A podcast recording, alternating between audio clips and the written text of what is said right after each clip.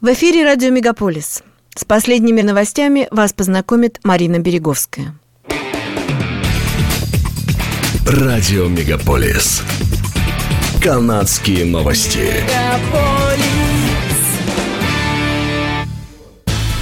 Министерство здравоохранения Канады разрешило использование обновленной вакцины Модерна против COVID-19 для всех канадцев старше 6 месяцев. Новая вакцина направлена против варианта XBB1.5, вируса, вызывающего COVID-19. В сообщении, опубликованном на сайте Министерства здравоохранения Канады, говорится, что вакцина может быть введена в виде одной дозы всем жителям страны в возрасте от 5 лет и старше. Всем, кто привился не менее 6 месяцев назад, рекомендуется пройти вакцинацию последней версии вакцины. Когда в июне компания Модерна подала заявку на одобрение вакцины, она сообщила, что ее поставки в Канаду начнутся осенью. Премьер-министр Канады Джастин Трюдо, который участвовал в саммите G20 в Индии, должен был вернуться домой еще в минувшее воскресенье. Смог вылететь из Индии только днем 12 сентября. Причиной задержки стали технические проблемы с самолетом, на котором должен был вылететь премьер со всей канадской делегацией.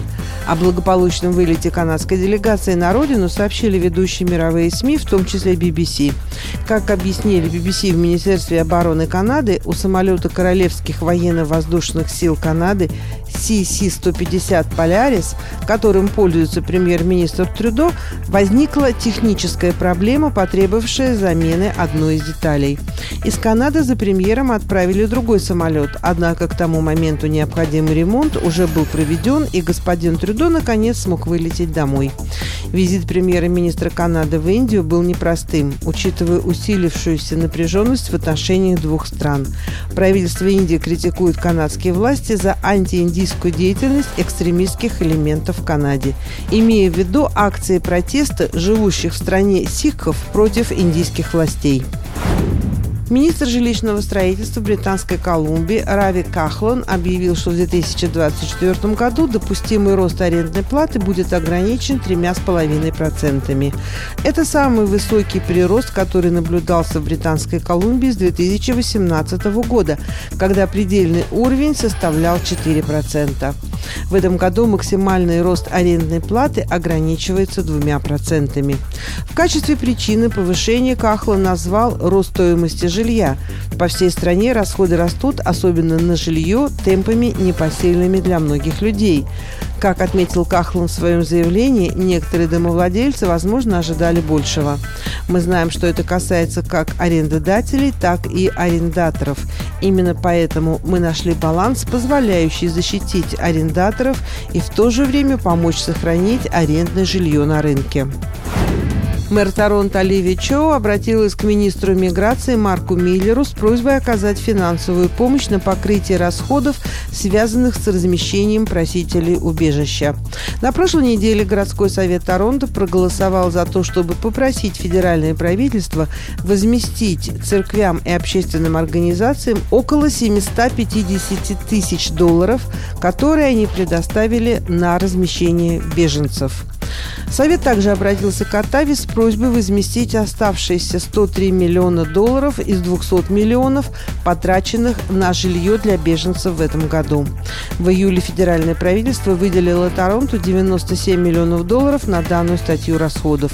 Министр миграции в свою очередь отметил, что на встрече отсутствовало провинциальное правительство, которое тоже должно сыграть свою роль в данном вопросе, так как располагает миллиардами долларов.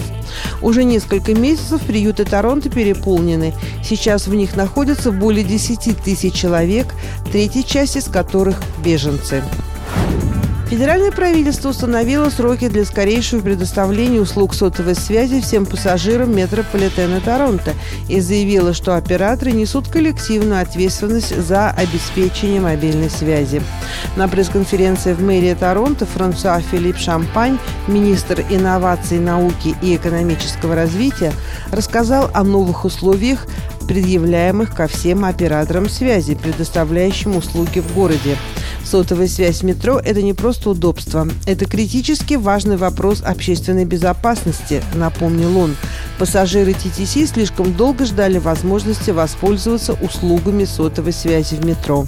Министр ожидает, что к 3 октября все пассажиры в метро в Торонто, независимо от их провайдера, смогут пользоваться сотовой связью в тех частях метрополитена, где имеется инфраструктура 5G.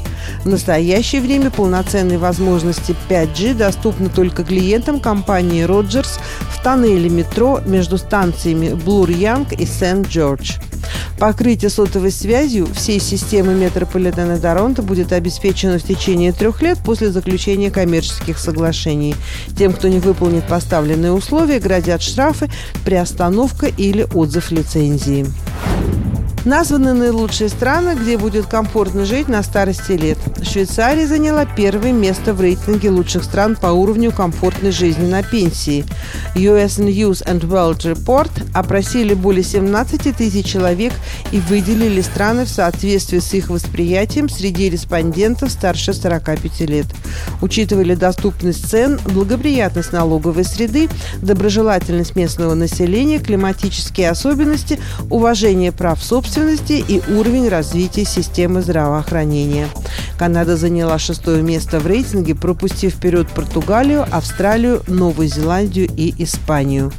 Это были канадские новости на радио Мегаполис Торонто, которые для вас провела Марина Береговская. Не переключайтесь.